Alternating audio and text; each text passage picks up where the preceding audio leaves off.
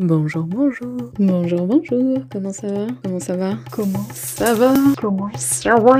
Bienvenue sur mon podcast. Pour être honnête avec toi, je sais pas trop ce que je fais là, donc euh, je suppose que toi non plus. Alors, qui que tu sois, bonne écoute Bonjour, bonjour. Comment ça va Aujourd'hui est une belle journée. Enfin, il est que midi 20, mais c'est une belle journée. Il fait très très beau. Je sais pas, depuis hier ou même ce matin, j'en sais rien, euh, je me sens hyper inspirée et c'est hyper important. Là, j'ai passé euh, toute la matinée avec mon casque sur les oreilles avec de la bonne musique, à faire plein de trucs. Je pense que le soleil, définitivement, ça me... c'est un moteur. Pour moi, c'est fou. Enfin, pour moi, je pense que pour tout le monde, ça fait du bien, c'est fou. J'aurais envie de parler plein de trucs que j'ai vus, que j'ai écoutés et qui m'ont inspiré justement. Hier j'ai découvert un, podcast mon avis, chaque fois que je, manquerai de, de, contenu à ingérer, j'irai piocher dans les anciens épisodes.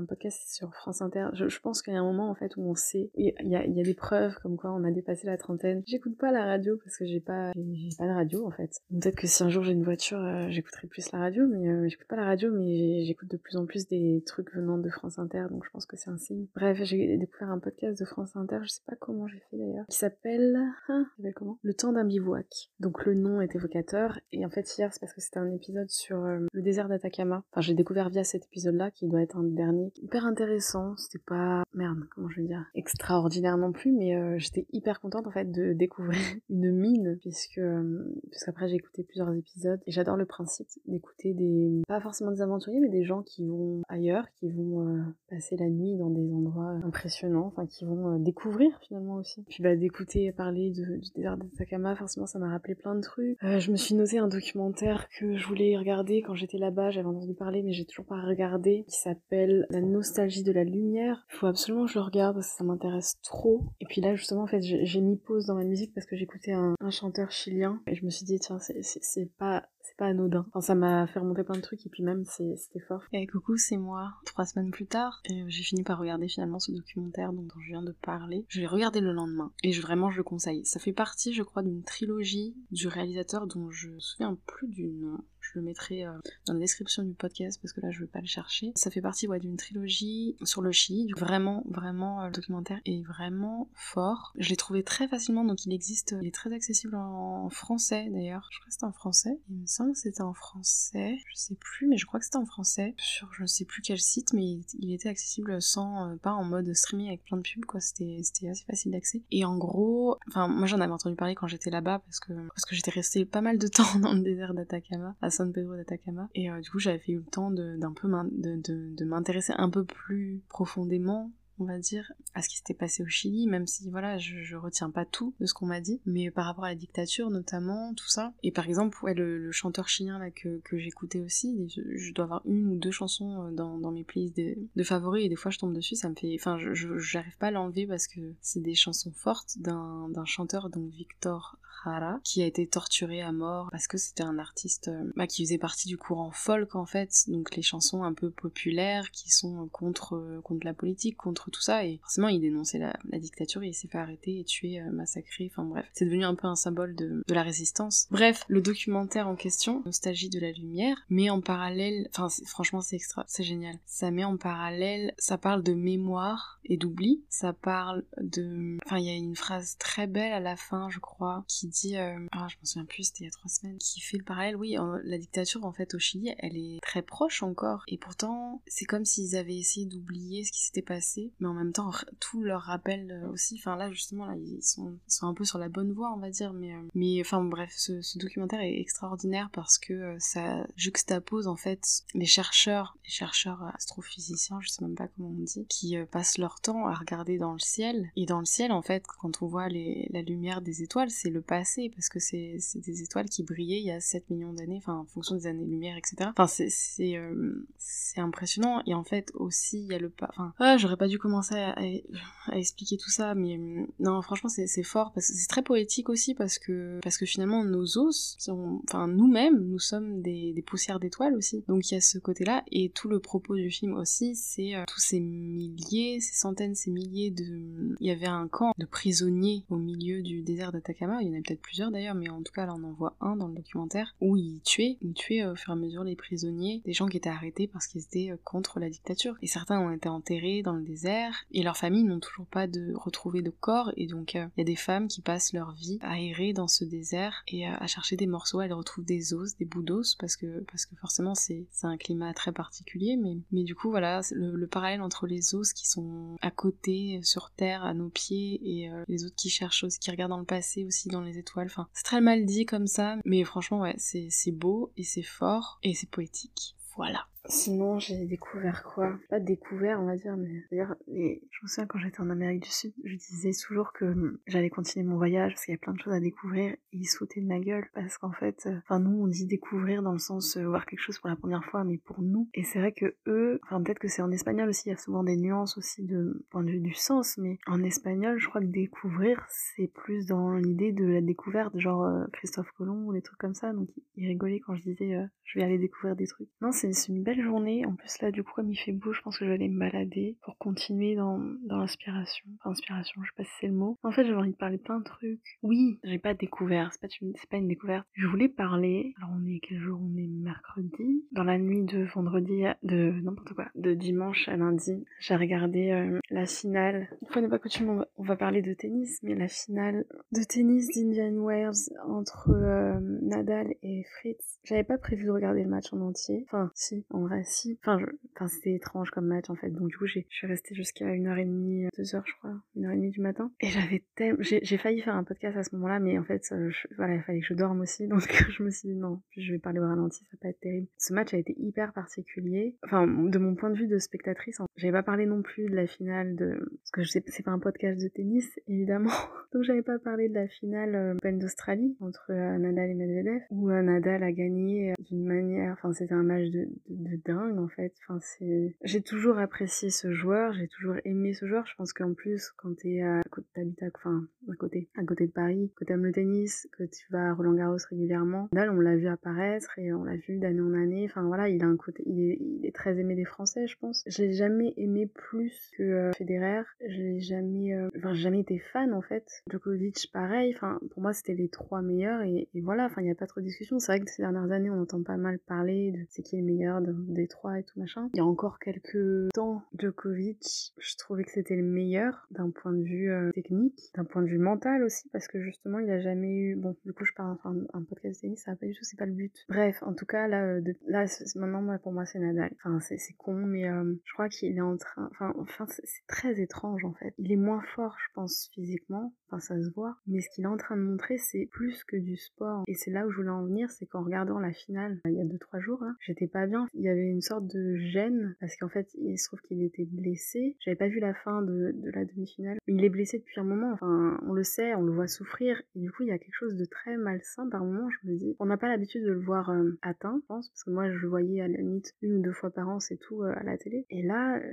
dimanche, il était vraiment pas bien. Enfin, même les commentateurs, ils disaient non, mais il, il va abandonner, c'est c'est pas sûr à 100%, mais enfin physiquement il, il était pas là, enfin ça faisait vraiment mal à voir. Et si j'avais fait un podcast à ce moment-là, ça aurait été euh, est-ce qu'il faut vraiment aller au bout du bout jusqu'à ce que le corps n'en puisse plus, je sais pas. Enfin il y avait quelque chose qui m'a gêné dans le sens où je me disais mais je pense pas que ce soit de l'ego venant de lui, c'est juste qu'il a jamais, il a jamais abandonné. Ouais, ça m'a rappelé parfois des treks ou, des, fois quand je lis des, histoires d'alpinisme ou tout ça, où à un moment faut apprendre aussi à renoncer et c'est pas évident en fait de renoncer alors qu'on sait pas si on pourrait aller plus loin ou pas. Mais vraiment ouais, j'étais, je pense que moi j'étais à ma limite, à ma limite de ce que je pouvais voir dans le sens où, euh, c'est peut-être parce que c'était Nadal et que du coup on n'a pas l'habitude de le voir souffrir etc. Mais j'avais déjà vu des matchs, j'ai vu des matchs où il était pas hyper bien, mais on voyait qu'il se dépassait et là il avait l'air triste. Je sais pas, il, était pas comme d'habitude, Et du coup, moi, ça m'a rendu triste, je crois, de voir ça. Et si j'en parle aujourd'hui, c'est parce que justement, là, ce matin, il y a eu euh, la nouvelle comme quoi, euh, donc Ashley Barty, donc elle, c'est la numéro 1 mondiale, donc féminine, qui a 25 ans et qui prend sa retraite. Et je trouvais le parallèle hyper intéressant parce que pour le coup, elle, elle arrête, elle a 25 ans, elle a gagné trois grands chèmes. Bon, c'est pas une carrière euh,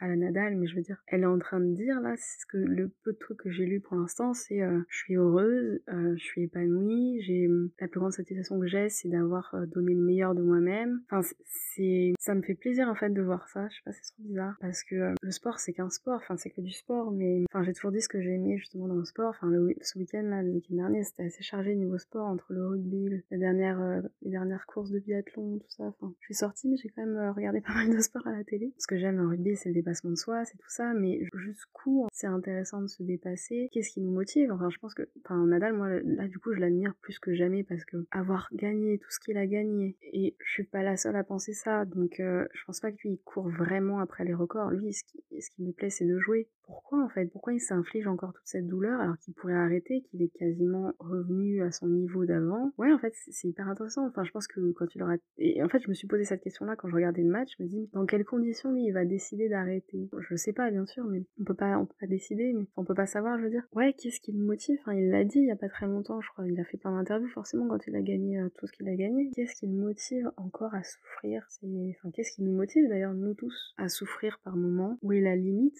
Parce qu'on dit toujours euh, le bonheur, c'est euh, on le trouve souvent en sortant de notre zone de confort. Enfin, je fais plein d'analogies qui n'ont peut-être pas de sens, mais enfin c'est important ouais de savoir pourquoi on fait les choses. Je pense. En fait, je pense qu'en sachant pourquoi on fait telle ou telle chose, ça nous donne aussi cette liberté de de pouvoir arrêter, de pouvoir changer d'avis. Je sais pas. Ouais, là euh, Nadal, je sais pas, ça m'a ça m'a fait tellement bizarre. Ouais, enfin, puis même, enfin, franchement, mais ce mec, il est juste incroyable. C'est-à-dire que le gars, il a gagné, euh, donc 21 grands. Bon, pour quelqu'un qui regarde pas le tennis, il se rend pas forcément compte de ce que ça veut dire, mais, mais en fait, le 21, le 21e qu'il a gagné, honnêtement, je crois qu'il y a eu très, enfin, c'est très peu revenu que ça soit finalement celui qui a gagné le plus de grands chelems parce que c'était improbable qu'il gagne celui-là. Le discours qu'il a fait à la fin, c'est euh, incroyable. C'est, il dit, euh, il aurait aimé gagner, il va continuer à travailler hein, pour être meilleur. J'avais éteint avant de voir les discours et tout, donc j'ai lu le lendemain ce qu'il qu'il avait dit, mais un mec comme ça qui gagne tout ça et qui, je pense pas qu'il soit pas satisfait de ce qu'il a fait, c'est juste, il prend peut-être du plaisir du coup à, s'améliorer, à s'améliorer, et c'est ce qui fait qu'il est là aujourd'hui. Pour ceux qui connaissent pas le tennis, ils pourraient euh, garder cette image du mec euh, hyper musclé qui, qui balance des, des coups euh, tout en force, mais en fait, il a tellement changé de, il s'est amélioré dans, dans plein de domaines du jeu, enfin bref, mais c'est incroyable comme, enfin, j'ai pas lu de bouquin de lui, je sais pas s'il y a eu des, enfin il y a probablement des des biographies, mais ça m'intéresserait moi de, de voir ce qu'il y a dans, dans sa tête. J'ai envie d'être dans sa tête. Et je pense qu'il y aura, il y aura de quoi faire une fois qu'il aura arrêté. Peut-être qu'il se concentrera là-dessus, mais mais ça n'enlève, en fait, ouais, aussi, ça n'enlève rien au, au fait que euh, Djokovic et Federer sont des grands, grands, grands joueurs. Ils ont tous leurs particularités et tout. Et ça me fait rire quand je vois des, des supporters de Djokovic sur les réseaux sociaux qui sont là à dire, ah, bien fait, euh, Djokovic c'est le meilleur de toute façon. Enfin, c'est ridicule. Bref, là, je m'égare aussi, mais bref, c'était inspirant. Eh coucou, c'est moi. Quoi de mieux que d'éditer ce podcast et de regarder le tennis en même temps. Je pense que ce podcast va se transformer petit à petit. Il y aura, beaucoup de tennis, c'est possible, dans les prochains épisodes, parce que là, on est entré dans la saison de terre battue, et euh, c'est la meilleure saison pour le tennis. C'est vraiment la meilleure saison, personnellement, je trouve. Donc je vais essayer de pas faire trop trop long pour ce qui est de Nadal, Djokovic, Federer. En fait, j'ai rien à rajouter, juste euh, vive le tennis. Il y a tellement d'histoires différentes dans le tennis et dans le sport en général. Certains joueurs qui, au top de leur forme, euh, décident d'arrêter, certains qui finalement continuent de jouer ou de, de performer de moins en moins bien, qui continuent d'aller au bout. Enfin, il y a des joueurs qui ont plus de 40 ans qui jouent encore. Et euh, enfin, je parle du tennis parce que c'est ce que je connais peut-être le plus, mais je pense que ça va être dans, le cas dans, dans plein de sports différents. Et c'est beau et en même temps, c'est vrai que tout le monde ne peut pas le faire. derrière, ça va être très délicat de le voir euh, arrêter. Il n'a pas vraiment arrêté, mais il n'a pas repris pour l'instant. Enfin, c'est compliqué, je pense, pour lui. Nadal, on, voilà, là, il est en, toujours en, en, arrêt maladie, du coup, après la, la finale dont je parlais précédemment. Il était vraiment, vraiment blessé et euh, la terre battue normalement c'est sa spécialité donc euh, j'espère qu'il va pouvoir revenir. A priori il reviendra pour euh, Madrid. Au moins j'espère le voir à Roland Garros parce que parce que pour l'instant Djokovic et Nadal s'évitent un petit peu donc c'est pas c'est pas ça manque de, de piquant là du coup on a je pense que tout le monde a hâte qu'il se retrouve sur un tournoi parce que Djokovic est revenu là mais il tient pas parce qu'il il a pas joué le pauvre. J'ai perdu un peu de, sympathie la, le peu de sympathie que j'avais pour lui j'avoue que je l'ai un peu perdu parce que pour tout ce qui s'est passé dernièrement quoi il est un peu enfin ça fait de la peine pour lui, mais en même temps, euh, il assume hein, ce qu'il ce qu'il a, ce qu'il a voulu assumer, bah il assume quoi. Mais connaissant son caractère, je pense que il va pas se laisser faire. Mais j'écoutais, euh, enfin non, j'ai lu, je crois, une phrase, quelque chose qui m'a plu. Donc c'est pour ça que peut-être que je l'ai retenu parce que c'était court, donc c'est facile à retenir. Il y a toujours cet éternel débat, même aujourd'hui, alors que Nadal est un peu en avant, au-dessus, étant donné qu'il a gagné 21 grands chelems et que Federer et Djokovic en ont gagné que 20. Alors je dis que 20, mais euh, déjà en gagner un, c'est le rêve de toute une vie pour certains joueurs. Alors eux qui en ont gagné au moins 20 chacun, c'est incroyable, mais du coup, il y a toujours cet éternel débat dans le monde du tennis, parce que je pense que tout le monde s'en fout sinon en dehors, mais qui est le, le GOAT, quoi, le, le, plus grand de tous les temps. Alors est-ce que c'est ce classement-là qui va définir qui est le, plus grand? Enfin, c'est pour ça qu'il y a un débat, c'est parce que c'est pas que une question de, de tournoi gagné, etc. Quel tournoi compte, quel tournoi compte pas. Enfin, et, euh, et à propos de ça, ouais, j'ai vu un truc, parce qu'en fait, ils sont différents les trois, et en gros, ça disait que euh, Federer est un artiste, Nadal est un guerrier, et Djokovic est une machine. Moi, c'est très très juste en fait. Et c'est pour ça que Federer c'est particulier parce que il a, enfin je crois que je l'ai déjà dit ici, mais ça reste mon point de vue encore une fois, mais il gère très bien son, son image. Enfin pour l'avoir vu jouer par exemple à Bercy, qui est quand même une ambiance très différente de, de Roland Garros,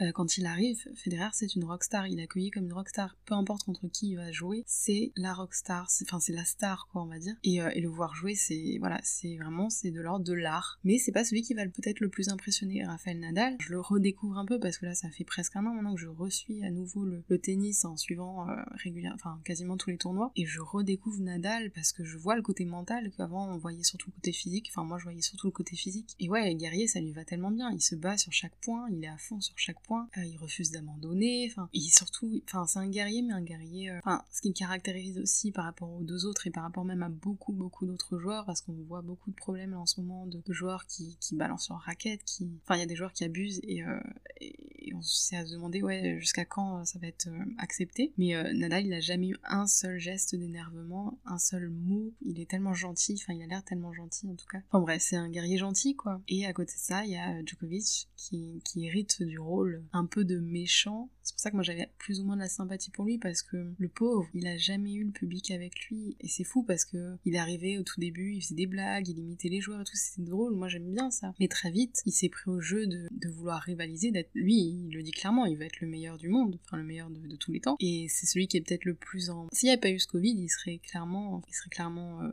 passé au-delà des 21, des 21 victoires. Il a fait euh, le choix de, Enfin, oui, en bref, qu'est-ce que je voulais dire? C'est une machine dans le sens où il a été entraîné, il s'entraîne pour être le plus grand de tous les temps. Et voilà, et ça, vaut quelques énervements. Des fois, il a des, phases où tu dis, mais c'est enfin, horrible. Enfin, il a l'air énervé tout le temps. Apparemment, il fait vivre un enfer à ses proches aussi. Moi, j'étais admirative parce que parce que ouais il avait toujours le public contre lui en fait. Peu importe contre qui contre qui il joue d'ailleurs c'est pas au passé c'est même maintenant je pense. Aujourd'hui ça risque d'être un peu bizarre aussi. J'ai pas vu vraiment d'image de son match mais peut-être que enfin je pense que les gens ont envie d'oublier le côté euh, Covid ses prises de position par rapport à ça. Il avait presque gagné la sympathie du public. Là franchement il y a il y a quelques mois quand il c'était quand? Non, c'était en octobre, je crois. Octobre ou novembre, enfin vers là. Quand il avait perdu en finale de, de l'US Open. C'est vraiment un podcast de tennis. Hein. Quand il a perdu en finale de l'US Open contre Medvedev, il était sur le point de gagner les quatre grands chelems dans l'année. Et ce qui. Euh, je crois que c'était jamais arrivé pour un homme. Je sais plus, c'était un truc comme ça. Enfin bref, c'était il est entré dans l'histoire, quoi. Et euh, du coup, il, bah, forcément, il s'était mis énormément de pression. Et il a craqué sur le cours. Et c'était beau à voir parce qu'en en fait, il était sur le point de, tout gagner, en fait, de, de réaliser peut-être son rêve ultime, j'en sais rien et le public comme en fait il était malmené au score, je crois, enfin c'était un truc comme ça, le public a commencé à le soutenir parce qu'il avait envie de voir ça, le public, de le voir euh, gagner, je pense. Il a tellement pas l'habitude d'être soutenu par le public qu'il a craqué. Et c'était beau à voir en fait. Je trouve que, enfin, je crois qu'après c'est ce qu'il a dit, il a dit je m'attendais pas à gagner ça en fait, à gagner le, soutien du public. Et enfin il aurait pu se relancer à partir de ce moment-là, d'avoir une autre image, ouais, de donner une image peut-être un peu plus sympathique. Malheureusement, ouais, ce qui, a suivi n'a pas aidé. Et bref, l'image de machine ouais, lui convient bien, je pense. Après, euh, en tant que joueur, il reste tout à fait respectable. Hein. C'est un très très très grand joueur. C'est très agréable à regarder aussi quand il joue, mais je me faisais la réflexion par rapport aussi, euh, enfin je pense que le soutien, enfin je me suis souvent posé la question est-ce qu'il est pas soutenu parce qu'il est agressif ou parce est-ce qu'il est agressif, enfin il a cette image d'agressif parce qu'il est pas soutenu, j'en sais rien, mais le truc c'est que Nadal il fait naître des émotions, que ça soit de l'admiration, que ça soit juste de l'empathie peut-être parce qu'il se bat sur chaque point, donc on sent ça. Et Federer, c'est aussi une autre émotion, mais de l'ordre de, bah, de l'artistique, parce que c'est beau à voir, tout simplement. Et du coup, comme eux, ils font naître des émotions, enfin pour moi, c'est ça le sport. Hein. Le sport, c'est que des émotions pour moi. Enfin, le sport, en tout cas, à regarder. Et, euh, et c'est ce qui manque à, Djokovic. Donc, euh, donc voilà. Euh, je pensais euh, pas faire un podcast de tennis, mais euh, c'est long. Mais vive le tennis et on continue. Et pour finir, je dirais, en fait, l'inspiration, c'est quoi? Je pense qu'on en a tous besoin. Il n'y a pas que quand t'es créatif, quand tu dois créer, que, que t'as besoin d'inspiration. Je pense que même l'inspiration, c'est quand tu regardes des films, quand tu, tu lis. Des... Je pense que l'inspiration, c'est s'échapper tant de quelques instants de notre vie, de notre personne peut-être, pour vivre un petit peu de la vie des autres et peut-être emprunter un peu de l'expérience de la vie des autres. Je sais pas, je sais pas. Non, je pense qu'on a vraiment besoin de s'inspirer et euh, de, de, de, prendre en fait tout ce qu'on nous donne. Je sais pas, non, là je dis n'importe quoi. Je continuerai plus tard. J'ai faim. À bientôt. C'est un peu sévère comme fin, mais euh, j'espère que ça va. Puis bah, belle journée si jamais euh, il fait soleil.